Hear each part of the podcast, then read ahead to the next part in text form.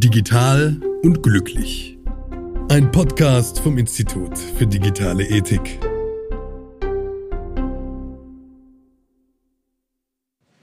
Good evening. I'd like to provide the American people with an update on our efforts to protect the integrity of our very important 2020 election. If you count the legal votes, I easily win. If you count the illegal votes, they can try to steal the election from us. Um diesen Mann ist es in den letzten Monaten verhältnismäßig still geworden, was aber wirklich nicht immer so war. Donald Trump machte in den vier Jahren seiner Zeit als Präsident der Vereinigten Staaten von Amerika ganz schön viel Lärm.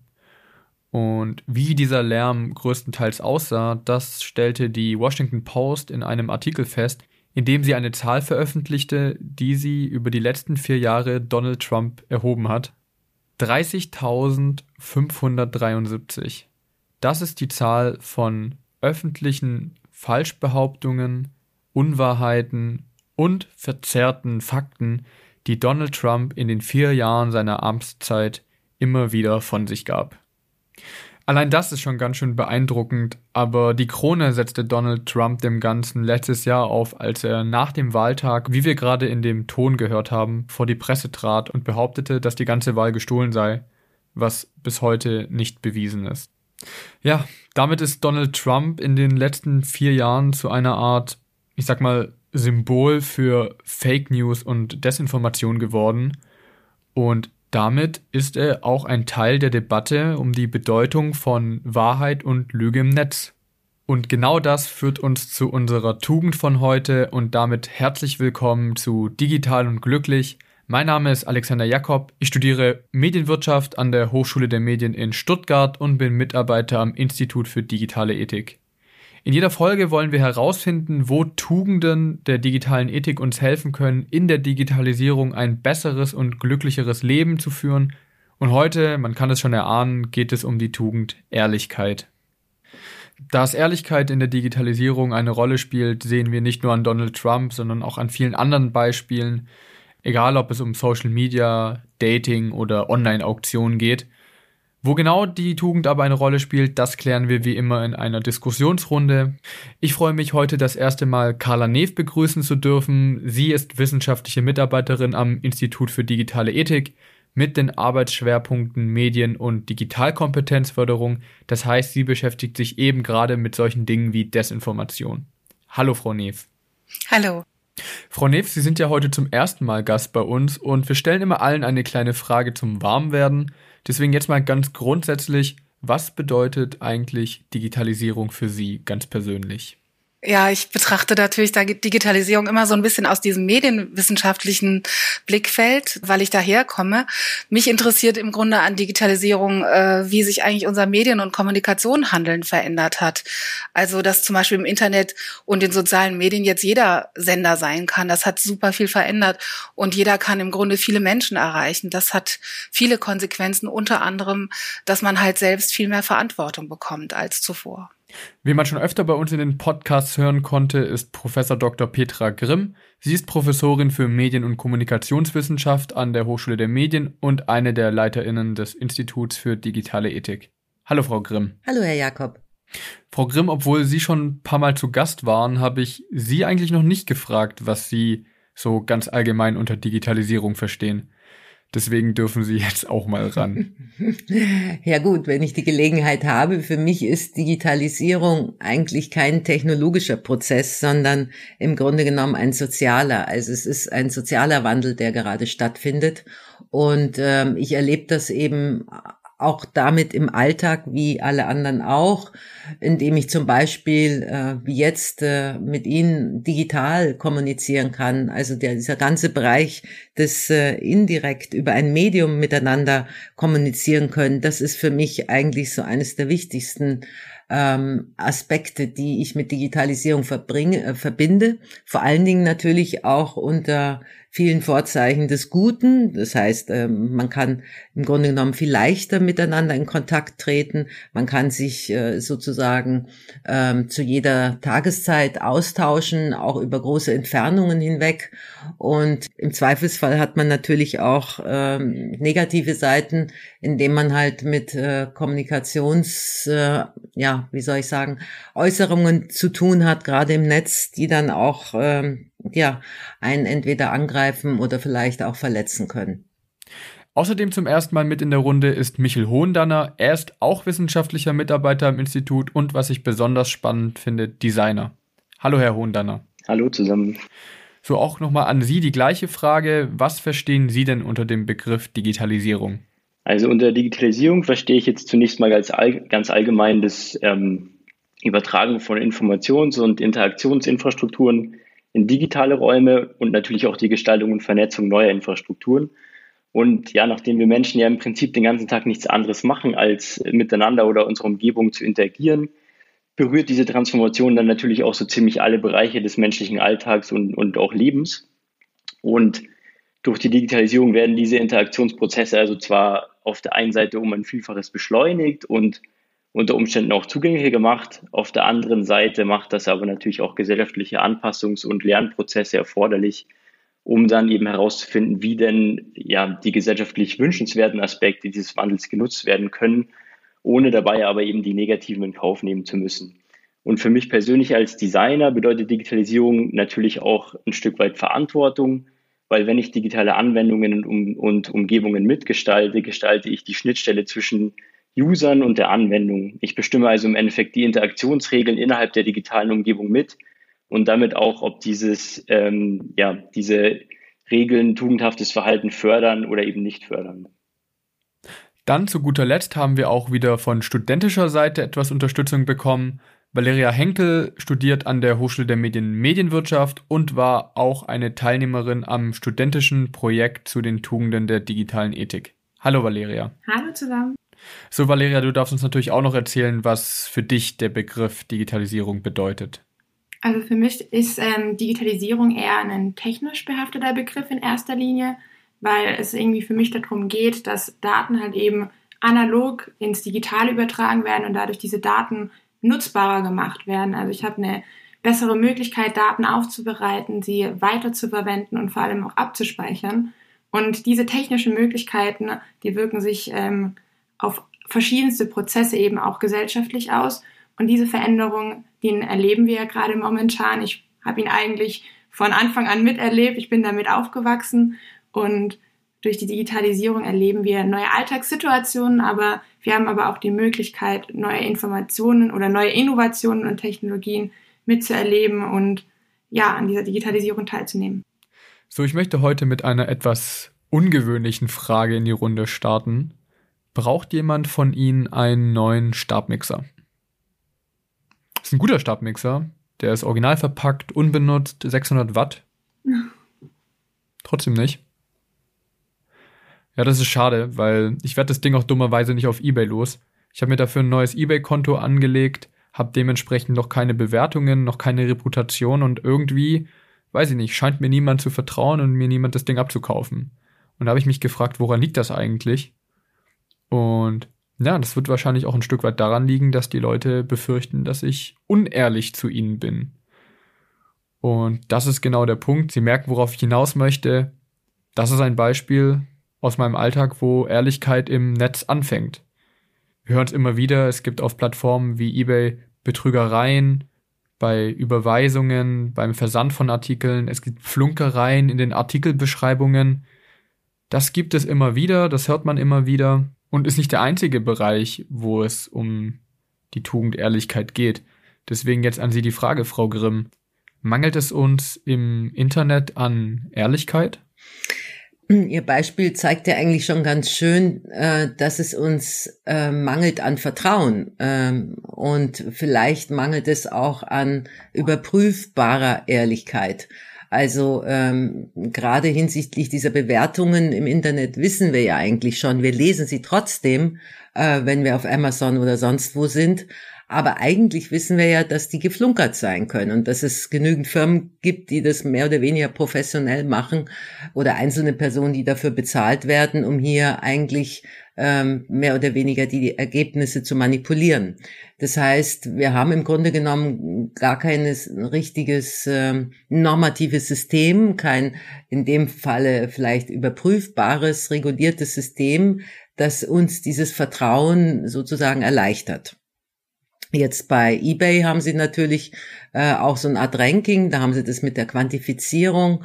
Wenn sie da also so und so oft äh, ja sich gut vielleicht verhalten haben, dann gewinnen sie an Vertrauen. Aber es bedarf sozusagen äh, gewisser Instrumentarien, um überhaupt dieses Vertrauen in Ansätzen herzustellen, was normalerweise, wenn Sie mit Menschen face-to-face -face oder in Ihrem engeren äh, Kontaktbereich sind, ja nicht benötigen, weil Sie natürlich diese, diesen Vertrauensvorschuss aufgrund Ihrer Erfahrungen mit diesen Menschen ja letztendlich ohne weiteres herstellen können. Und die Erfahrung mit anderen im Netz, die vielleicht eben auch anonym sind, ja, wie soll das so ohne weiteres gehen? Sie können das im Grunde genommen nur ausprobieren und gegebenenfalls Lehrgeld zahlen müssen, wenn es dann schief geht.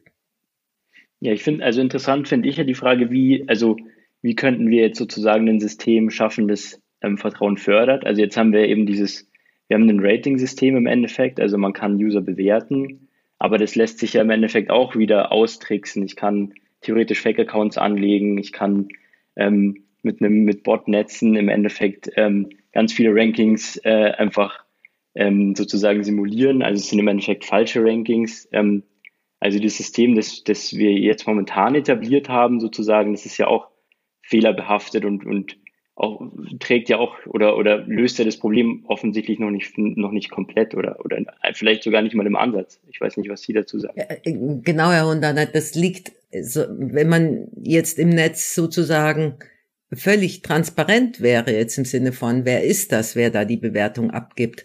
Ähm, wo finde ich den? Ist es ein Mensch oder ist es ein Bot?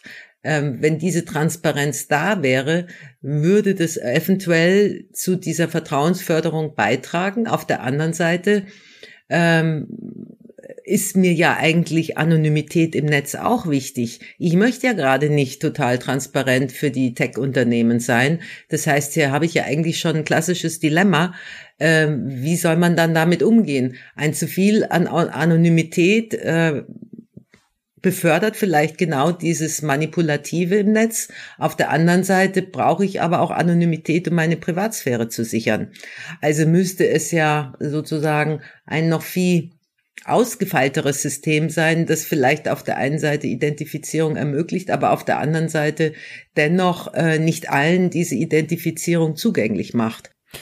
Ja, ich finde es auch einen sehr spannenden Punkt, den Sie da vorhin angesprochen haben, Frau Grimm, dass ich ja so ein bisschen die Tugend der Ehrlichkeit so in diesem einen Aspekt hinten anstelle, um mich selbst zu schützen, also vor systemischer Datensammlung oder wie man das nennen möchte. Damit meine ich, dass man sich in manchen Bereichen des Internets vielleicht nicht ehrlich verhält oder ich nicht ehrlich bin, einfach gesagt zum Schutz meiner Privatsphäre. Und da würde ich gleich mal auch Frau Nee fragen wollen, was sie dazu denkt, weil sie haben mir ja auch im Vorgespräch etwas Ähnliches gesagt. Genau, das war witzigerweise das, ähm, was mir direkt einfiel zu Ehrlichkeit, also neben dem ganzen Komplex äh, Fake News oder Desinformation, dass ich mich ge gefragt habe, ist es nicht das Gegenteil? Also wird nicht eigentlich das befördert, dass ich genau nicht ehrlich bin, weil das, äh, sagen wir mal, strukturell oder systemisch mir gar keine andere Wahl lässt, dass ich versuche, anonym zu surfen, weil ich weiß, dass ich von Cookies verfolgt werde oder dass ich überall irgendwelche Angaben machen soll. Und wenn ich das nicht möchte und wenn ich so viel wie möglich von mir verdecken möchte, muss ich praktisch lügen und unehrlich sein, um mich zu schützen. Was ich ein bisschen schade finde. Also wo ich sage, warum kann es nicht ein ganz anderes System geben, wo das gar nicht notwendig wäre? Und es wäre doch vielleicht auch schön, wenn es einfach andere Anbieter gäbe, die gar nicht verlangen, dass ich mich erkennbar mache oder dass ich persönliche Angaben mache. Wir haben uns so daran gewöhnt, äh, diese Angaben machen zu sollen und machen sie dann auch oft schon bereitwillig.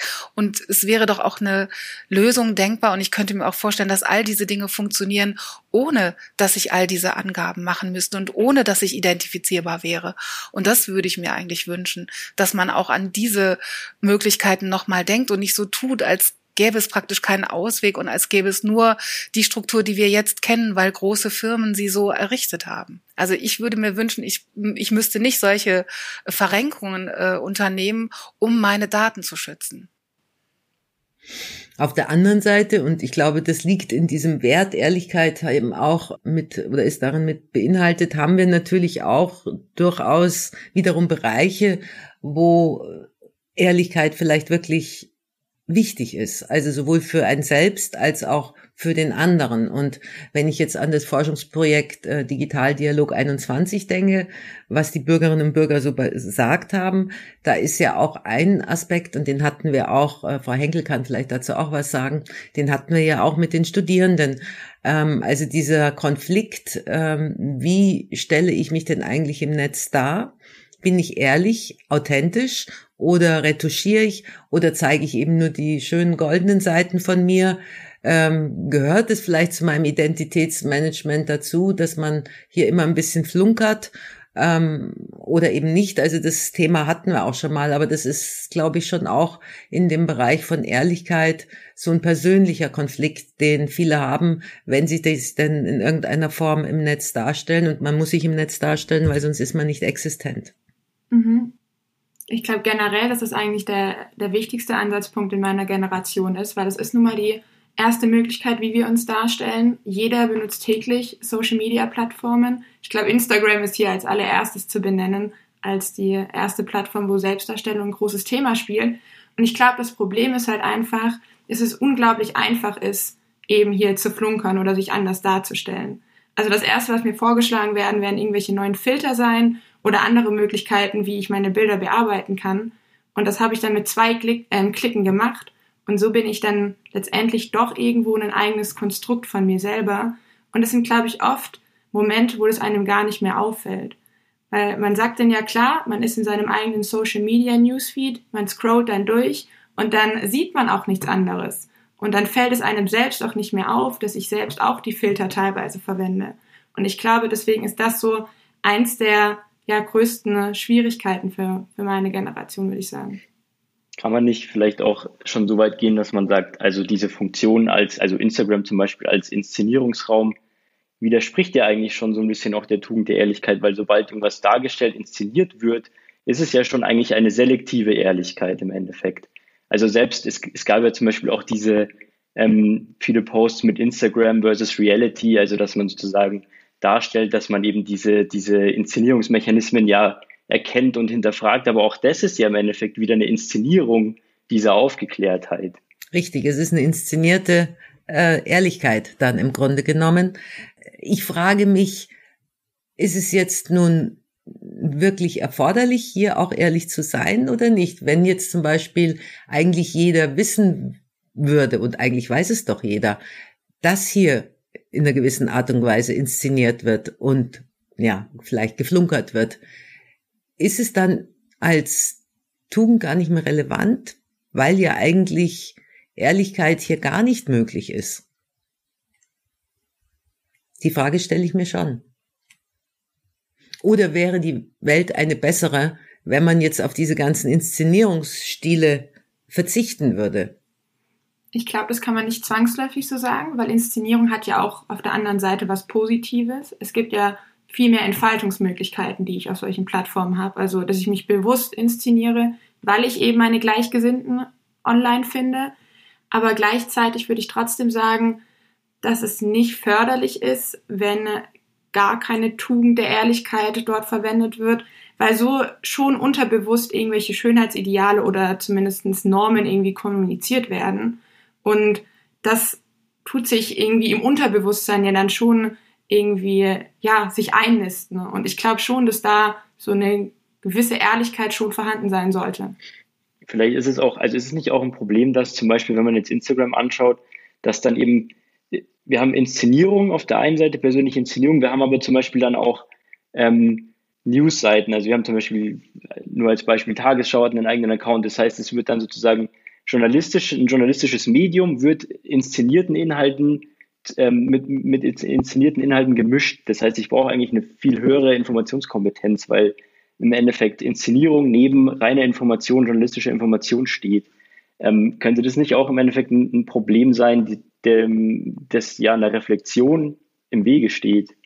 Dieses Vermischen von Informationsinhalten ich glaube, das haben wir ja auf allen Ebenen. Ne? Das ist ja genau das Thema auch bei Fake News und Desinformation, dass eben immer beides nebeneinander steht. Und das ist das, was ich am Anfang meinte, was mich immer interessiert. Was hat sich eigentlich verändert, wenn wir früher über Medien gesprochen haben und wenn wir heute über unsere Kommunikation oder über äh, Medienkonsum nachdenken? Wir hatten einfach nicht diese Schwierigkeit oder nicht so stark. Wir wussten immer, wer ist denn der Absender und wie kann ich den in etwa einschätzen? Und heute stehen Nachrichten neben Meinungen, neben persönlicher Kommunikation, neben äh, bewusst gestreuten Fake News oder gar Desinformationskampagnen aus dem Ausland.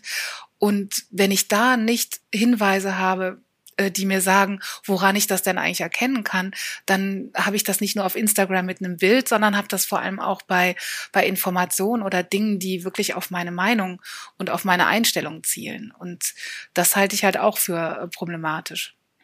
Auf das Thema Desinformation würde ich auch gern gleich nochmal drauf zu sprechen kommen. Ich würde aber gern nochmal zurückgehen, was auch äh, Frau Henkel und Herr Hohendanner gesagt hat, nochmal in Bezug auf dieses ähm, Thema auch der sozialen Normen. Ähm, wenn sich alle dort so darstellen, Instagram, dann entstehen natürlich gewisse ich sag's mal, Vorbilder oder eben auch äh, Größen, Orientierungsgrößen. Man muss so aussehen, man muss sich in diesem Lebensstil darstellen, man muss dies und jenes machen, äh, damit man auch entsprechend Anerkennung bekommt. Das heißt, dieses, äh, diese Tugend der Ehrlichkeit äh, berührt für mich ganz stark auch das große Thema, weil ich gerade einen Autor gelesen habe, Andreas Reckwitz, der ja über die Gesellschaft der Singularitäten schreibt. Also seine These ist, wir sind schon raus aus diesem Prozess der Individualisierung, wir sind jetzt alle in diesem Prozess der Singularisierung. Und er meint damit, dass im Großen und Ganzen es äh, für uns alle erforderlich ist, insbesondere soziale Mittelschicht, etwas Einzigartiges zu sein, etwas Besonderes zu sein, übrigens auch authentisch zu sein. Also das Besondere, das ist, mit dem man sich herausstellen muss. Und ähm, das zwingt einen natürlich dazu, in irgendeiner Form sich auch zu inszenieren. Ähm, man darf nicht untergehen in der Masse, sondern man muss in einer gewissen Art und Weise ähm, sich durch irgendetwas vom anderen unterscheiden, was einzigartig ist. Nur dann bekommt man Anerkennung und Aufmerksamkeit. Und man muss sich natürlich auch wieder mit anderen vergleichen. Sodass also sich hier immer ehrlich zu verhalten, möglicherweise genau in Konflikt mit diesem mit dieser sozialen Logik, dieses immer singulär, immer besonders, immer einzigartig sein zu müssen, ähm, in, in Konflikt gerät. Also das Individuum, was eben, glaube ich, genau an dem Punkt dann ein Problem hat, wirklich diese Widerstandsfähigkeit zu haben, auch dieses ähm, sich trauen, ähm, sich hier vielleicht so zu zeigen, dass man äh, nichts Besonderes ist oder dass man einfach nur Durchschnitt ist. Wie grausam, wie furchtbar.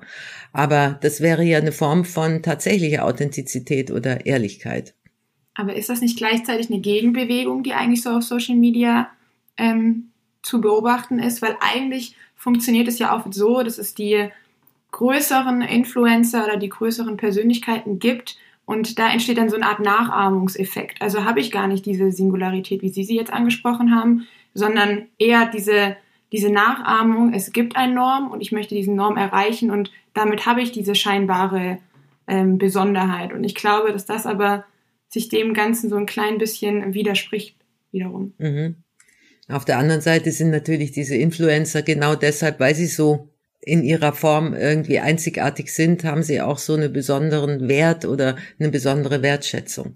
Aber ich finde, witzig, dass sogar fast der Begriff Authentizität, oh, dieses schreckliche Wort, ähm, dass das fast konterkariert wird, weil man den Eindruck hat, je mehr Inszenierung, je mehr Normalität von Inszenierung dazu führt, dass überhaupt gar nichts mehr authentisch ist. Man so tut, als sei man das, aber das ist es doch gar nicht. Auch wenn ich schon kleine Kinder sehe, wie sie Dinge nachahmen, wie sie ganz selbstverständlich in Mikrofone reinplappern oder singen, ähm, das hat ja was damit zu tun, was sie erleben und was sie sehen. Und wenn jeder permanent permanent den Eindruck hat, er müsse wie ein Star oder wie einer, der vor einer Kamera steht, agieren, dann macht das schon was mit, äh, mit der Persönlichkeit. Und dann ist irgendwann die Frage, ist das dann wirklich authentisch? Also ist das von vornherein schon nicht wirklich ehrlich, wenn ich anderen vermittelt bekomme, es muss irgendwie inszeniert sein, ich muss nach einem bestimmten Schema mich verhalten oder ähm, es muss so und so wirken. Also ich finde eher, es kommt mir immer vor wie so eine Dauerschleife Bewerbung. Also ähnlich wie beim Arbeitgeber muss ich mich permanent in meinem Umfeld äh, für mich werben. Also ich finde, das hat so einen ganz starken Anklang in so eine Richtung. Weil dann habe ich ja auch so eine Reibung eigentlich, weil für mich stellt sich schon die Frage, wenn man jetzt mal von den Bedürfnissen des Menschen ausgeht und so, dass man mit sich zufrieden ist, bin ich denn dann glücklicher, wenn ich ehrlich bin oder bin ich das im Zweifelsfall nicht? Und hat Ehrlichkeit so eine, so eine wichtigen Stellenwert, weil natürlich wir als Menschen, darum hatte ich ja am Anfang auch gefragt, was heißt Digitalisierung für mich? Es ist vor allen Dingen im Bereich der Kommunikation wichtig. Wir Menschen leben ja, wir erfahren uns nur und wir können nur in Gemeinschaft leben, dadurch, dass wir miteinander kommunizieren. Und eines der wesentlichen Voraussetzungen ist, dass ich dem anderen meistens oder zumindest denen, denen ich im engeren sozialen Kontakt bin, ja auch gerne glauben möchte. Und dazu gehört, dass ich ihm immer unterstelle, also eine gewisse Erwartung habe, dass der mir eigentlich die Wahrheit sagt und mich nicht belügt und letztendlich äh, hintergeht. Also das ist ja quasi so eine Grundvoraussetzung, damit Kommunikation überhaupt funktionieren kann, dass der andere mich nicht belügt und ich ihm diesen äh, Vertrauensvorschuss gebe, dass dies auch so zumindest in großen Bereichen der Fall ist. Und deshalb ist ja wahrscheinlich schon, hat es auch was damit zu tun, dass wenn ich ehrlich bin, mich eigentlich doch wohler fühlen müsste, genauso wie wenn der andere zu mir ehrlich ist. Aber wir sehen, dass das hier im, scheinbar in den sozialen Medien irgendwie anders funktioniert. Ja, aber kann es dann sein, dass eben die Bereiche aus der digitalen Welt, sei es Bereiche Social Media oder was wir vorhin gesagt haben, gerade wenn ich mich im Netz anonym bewege und sozusagen von bestimmten Systemen gezwungen werde zu, ja, in Anführungszeichen, Lügen, ähm, also zumindest was meine Identität angeht, glauben Sie, dass sich das auf unseren analogen Umgang miteinander irgendwie auswirkt? Also, dass ich auch da den Wert der Ehrlichkeit nicht mehr so groß schreibe oder kann man da wirklich klar trennen zwischen diesen beiden Bereichen? Kann ich da vielleicht kurz einsetzen? Nicht, dass das Beispiel mit der Tarnkappe falsch ähm, jetzt auf was übertragen wird, wo das gar nicht hingehört. Wenn ich ja sage, ich möchte nicht erkannt werden, dann hat das ja was damit zu tun, dass ich insbesondere von Firmen nicht erkannt werden will, wenn ich im Netz surfe oder wenn ich auf einer Plattform bin. Aber das soll nicht heißen, ich propagiere, dass sich jeder nur anonym im Netz äh, kommuniziert, weil wenn ich jetzt an sowas denke wie Hate Speech oder Cybermobbing, dann ist es überhaupt äh, nicht förderlich, wenn ich das praktisch immer verdeckt tun kann, weil das eigentlich eher befördert, dass es äh, ausufert, als wenn ich praktisch wirklich mit offenem Visier fahren müsste und müsste zu erkennen geben, wer ich bin. Deswegen dieses äh, anonym Surfen bezog sich vor allem auf die Seite äh, Unternehmen und Kommerzielles, dass man da eigentlich von der Struktur her gezwungen wird. Im direkten, in der direkten Kommunikation würde ich natürlich schon selber auch mehr dafür plädieren, dass äh, man ehrlich miteinander umgeht und dass man auch zeigt, wer man ist und nicht äh, sich praktisch hinter irgendwas versteckt. Herr Jakob hat ja noch die Frage gestellt, ob das dann irgendwas im Analogen auch verändert. Also ob wir dann, so habe ich ihn verstanden, auch wir uns anders im Analogen äh, hinsichtlich Wahrheit oder Ehrlichkeit verhalten. Ich tue mir gerade an dem Punkt, da bin ich die ganze Zeit jetzt auch zurzeit schon dran zu überlegen, wie verhält sich das wirklich. Wir haben ja schon diese nach wie vor digitalen und analogen Räume und es scheint in beiden unterschiedliche Skripts, unterschiedliche Verhaltensweisen zu geben. Also wenn ich jetzt nochmal das Beispiel mit aufgreife, ähm, Hate Speech, was ja auch nah manchmal an Desinformation liegt, ähm, das sind ja manchmal Menschen, die sind eigentlich ganz nett, wenn man mit denen in der Realität äh, zu tun hätte. Aber im, im Internet, Entschuldigung, lassen sie die Sau raus und äh, verletzen und poltern rum. Und äh, da frage ich mich schon, ob diese beiden Sphären nicht einfach besser zusammengehören müssten. Also sei es jetzt, dass eben dann sowas wie ähm, höflicher Umgang miteinander eben auch genauso für das Netz gilt, wie es im Grunde genommen im Analogen gilt. Oder müssen wir wirklich davon ausgehen, dass das zwei getrennte Bereiche sind, die nach eigenen Gesetzen mehr oder weniger funktionieren. Das haben wir eigentlich immer völlig von uns gewiesen im Sinne von gleiches Recht im Netz, Menschenwürde, Verletzung und so weiter, Ehrlichkeit, all das sind ja äh, Tugenden und Werte, die wir ja auch im digitalen Raum im Grunde genommen, ähm, glaube ich, brauchen, um überhaupt Kommunikation dort auch zu ermöglichen. Aber irgendwie funktioniert es momentan nicht. Also vielleicht sind wir in so einer Art zivilisatorischem Übergang, dass es noch eine Zeit lang braucht, bis wir das dann auch kapiert haben, dass wir also im digitalen Raum uns auch anders verhalten müssen.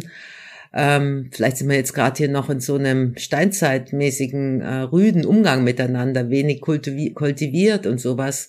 Oder ist es wirklich dann doch scheinbar sehr schwer, das miteinander zu verbinden? Ist da nicht die Schwierigkeit, dass man also im Netz sozusagen öffentliche Räume oder teilöffentliche Räume hat und die aber sozusagen immer aus der Privatheit heraus betritt? Also ich sitze sozusagen hier in meinem privaten Zimmer ähm, und kann dann in die Öffentlichkeit gehen.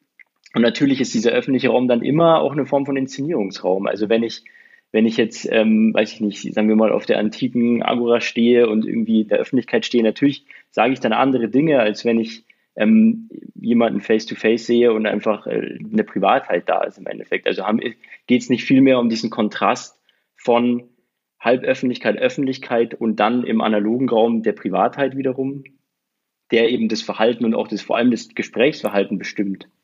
Und ich befürchte halt auch die Möglichkeiten. Also ich erreiche halt einfach sehr viel mehr Menschen äh, in digitalen Räumen, als wenn ich das auf dem Schulhof mache. Und das ist natürlich ein Problem, äh, der Reichweite muss man sich vielleicht auch erst bewusst werden als Heranwachsender oder wie auch immer. Und ich würde die Räume halt eh nicht trennen, weil wir ja alle wissen, dass die Dinge, die wir im Digitalen tun, durchaus Auswirkungen im Analogen haben. Und insofern wäre das schon schwer. Und ich bin gar kein Fan davon zu sagen, es sollten da irgendwie andere Werte gelten als sonst wo sondern wir müssen halt irgendwie versuchen, trotzdem, denke ich, unsere Werte zu retten und zu sagen, man muss dranbleiben und eben immer versuchen, egal wie schwer vielleicht die Bedingungen sind, ähm, doch immer dafür zu werben, dass, äh, dass wir einen anderen Umgang miteinander finden. Auch wenn die Möglichkeit da ist, äh, in einem großen Maßstab zu hetzen oder äh, Blödsinn zu verbreiten. Hm. Ja, vor allen Dingen, ich glaube, ähm, wo es ja tatsächlich so ist, dass dieser digitale Raum massiv in den analogen hineinreicht. Das sehen wir gerade beim Thema Infodemie. Also genauso wie dieses Beispiel ja ähm, der Impfkampagne gegen Gebär Gebärmutterhalskrebs äh, in Japan damals, wo ähm, Mädchen sich vorher, ich glaube bei 70 Prozent haben impfen lassen und ähm, das ja auch alles äh, quasi ähm, medizinisch begründet war und dann durch eine massive Desinformationskampagne, die sich also gegen die Impfung gewendet hat, dann ja dazu geführt hat, dass, glaube ich, die Prozente runter auf zwei Prozent gingen, was nichts anderes heißt, dass also hier Desinformation auch Leben kosten kann. Und wir haben ja im Grunde genommen gerade in der Pandemie dasselbe Problem man sieht richtig, dass das natürlich schon ins Leben eingreifen kann, diese ähm, Lügerei und dieses letztendlich äh, unehrliche und desinformierende. Also das glaube ich muss man schon sehr betonen und diese Verantwortlichkeit hier einzufordern ist glaube ich äh, schon sehr wichtig, wobei ich nicht weiß, ob in diesem Bereich der tugendethische Ansatz reicht, um hier Verantwortung von diesen, ich sag's mal, Desinformateuren äh, überhaupt aus dem ähm, rauszukriegen aus dem System. Womöglich braucht es da andere ähm, gesetzliche wie auch äh, recht durchsetzende Maßnahmen, wo wir mit Verantwortung wahrscheinlich gar nicht mehr so viel weiterkommen. Ja, zumal wenn ich jetzt an sowas denke wie alternative Fakten oder irgendwie subjektive Wahrheiten, allein dass es diese Begrifflichkeiten gibt, die kommen ja auch nicht von den Nutzern selbst, sondern die kommen ja von ganz anderer Stelle. Da kann ich mit meiner eigenen Verantwortung auch in dem Moment wenig anfangen. Ich kann dann nur im besten Falle mich bemühen, der Wahrheit auf den Grund zu gehen oder irgendwie äh, Dinge nicht weiter zu verbreiten. Aber da sitzen ja praktisch die Akteure an ganz anderen Stellen. Und das ist ja eigentlich das Erschreckende, dass äh, dann auch noch vorgelebt wird, als sei es legitim zu lügen und sich alternative Fakten auszudenken von oberster Stelle. Und dass das äh, eine Wirkung hat, haben wir ja gesehen in Amerika. Und das ist dann schon die Stürmung des Kapitols oder allein die Reaktion auf die Wahl äh, permanent immer wieder zu betonen, die sei gestohlen, äh, hat ja dazu geführt, dass die äh, Massen aufgewiegelt werden und dann äh, das Kapitol stürmen. Aber ich glaube, wir sind an dem Punkt dann doch wieder gefordert, jetzt wenn ich von der individuellen und Tugendseite ausgehe, dass ich sage, ich muss natürlich auch Wahrheit gerne suchen wollen. Ich muss Lust haben, wahrhaftig zu sein. Wahrhaftig zu sein heißt nichts anderes, als nach Wahrheit suchen zu wollen. Ich darf mich nicht einfach nur berieseln lassen, sondern ich muss halt dann auch den Quellen nachgehen und ich muss auch vor allen Dingen dieses intrinsische Gefühl haben, Wahrheit ist mir wichtig. Wenn ich von vornherein so einen gewissen Wahrheitsrelativismus, der sich ja auch mittlerweile verbreitet, mir quasi ähm, ja angeeignet habe im Sinne von, na ja, es gibt tausend Perspektiven, an jedem ähm, Aspekt wird ja auch ein Körnchen Wahrheit sein. Also so dieses Relative im Sinne von, ähm, ach, aus jeder Perspektive kann man es anders sehen, das ist natürlich schon recht, richtig, aber ich glaube, man muss sich darüber im Klaren machen, dass das dann auf einer anderen Ebene ist mit dieser Perspektivität, aber nicht äh, in der Frage um äh, die Fakten und was ist eigentlich real. Also ich kann ja auch niemanden, mich mit niemandem mehr austauschen, wenn der die zum Beispiel den Klimawandel als Fakt nicht anerkennt oder Corona als Virus leugnet. Was will ich denn mit dem noch unterhalten über mögliche Lösungsstrategien oder Problemlösen, wenn wir gar keine gemeinsame äh, Wissensbasis mehr haben, weil wir nicht mehr uns auf gemeinsame Wahrheiten verständigen können. Und wenn wir das nicht haben, dann können wir uns auch nicht auf gemeinsames Handeln im gesellschaftlichen, sozialen oder so politischen Bereich verständigen. Darum glaube ich, ist es auch so wichtig, was du sagst, Carla, dass man äh, hier wirklich auch äh, im sprachlichen Bereich vorsichtig ist.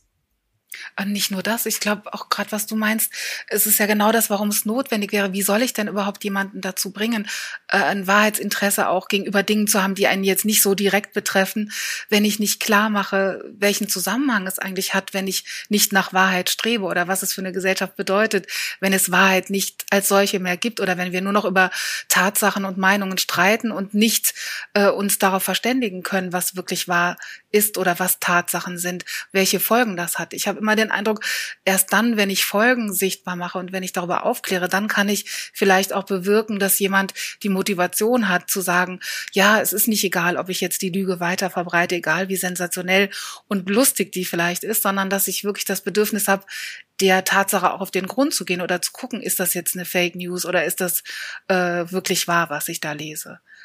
Also ich glaube, das muss man auch fast immer noch mal initiieren. Also ich habe manchmal den Eindruck, als wäre das Bewusstsein gar nicht mehr so stark, äh, warum es eigentlich so wichtig ist, dass es Wahrheit gibt und was das für eine Demokratie bedeutet oder für uns als Gesellschaft.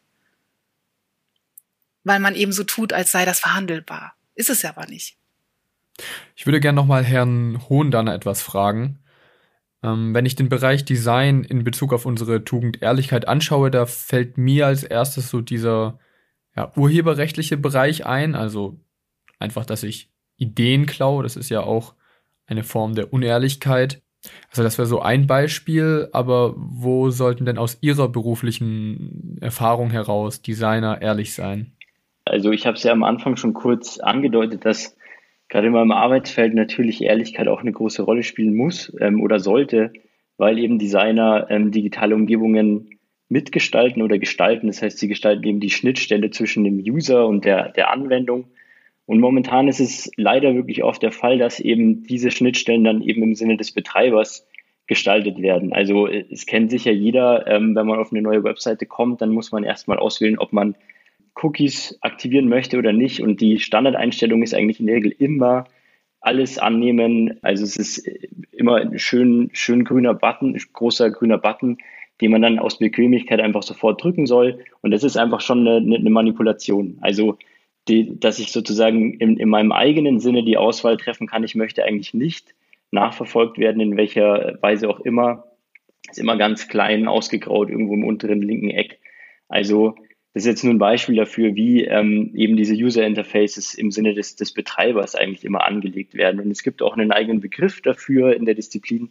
Das nennt sich Dark Patterns, also sozusagen immer wiederkehrende Gestaltungsmuster, die sozusagen einer in, in aus User-Sicht bösen Absicht entspringen, sozusagen, also den User dazu bringen, eben nicht in seinem eigenen Interesse zu handeln. Und ähm, Genau, also hier sollte man auf jeden Fall an Gestalter appellieren und Gestalterinnen appellieren, dass sie hier eben auch den, den User bedenken und nicht nur im Sinne des Auftraggebers sozusagen handeln, also Ehrlichkeit gegenüber dem User walten lassen. Dann hat man natürlich nur eine Möglichkeit, auch als Absolventin oder Absolvent, dass man zu den Firmen geht, die ähm, hier mehr Wert auf sowas legen und andere meidet. Ähm, wenn sich das sozusagen als Massenbewegung durchsetzen würde, dass man sagt, ich will zu einem ehrlichen Unternehmen und nicht zu einem, äh, was hier permanent manipuliert, dann äh, kriege ich eigentlich auch die besseren Absolventen. Also es wäre ja eigentlich vielleicht sogar auf Seiten der Unternehmen auch ein Wettbewerbsvorteil. Aber dazu brauchst du natürlich überhaupt mal die Reflexion von diesen Zusammenhängen. Und der Nutzer muss für sich oder die Nutzerin ja auch erkennen, dass es diese möglichen Manipulationen vielleicht auch schon im Design von unseren Geräten gibt.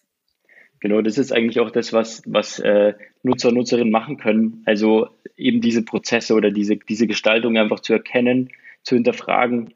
Und ähm, vielleicht, also vielleicht so als, als kleiner Tipp, also es gibt eben auch die Seite darkpatterns.org, wo man einfach mal auch gucken kann, was gibt es eigentlich für verschiedene Gestaltungstricks, die angewendet werden. Und man wird, ähm, glaube ich, sehr, sehr viele wiedererkennen, äh, auf die man einfach schon gestoßen ist und sie einfach sozusagen hinnehmen musste. Und ja, es ist ganz interessant, diese Liste einfach mal durchzugehen. So, zum Abschluss noch eine Frage in die ganze Runde, um auch noch so zu einem Fazit zu kommen. Wenn wir von Tugenden sprechen, dann sprechen wir ja auch immer davon, wie wir für ein gutes und glückliches Leben für uns und unsere Mitmenschen sorgen können. Und jetzt nochmal ganz allgemein gefragt, warum sollten wir in der digitalisierten Welt ehrlich sein und kann uns Ehrlichkeit eben zu so einem guten Leben führen? Also ich würde spontan sagen, äh, es ist wichtig schon ehrlich zu sein, weil es einen selber eigentlich glücklicher machen kann, weil man eben dann mit Menschen Vertrauen aufbauen kann. Also vom Grundlegenden aus gesehen. Das sehe ich genauso. Ich meine jetzt digital gesehen. Natürlich, wir kommunizieren ja auch äh, über verschiedene Tools oder so, wo ich auch davon ausgehe, ähm, wie früher vielleicht, wenn ich telefoniert habe, dass der andere am Ende, am Ende der anderen Leitung sozusagen äh, natürlich auch ehrlich ist, wenn wir miteinander reden. Äh, warum sollte das aufgehoben sein?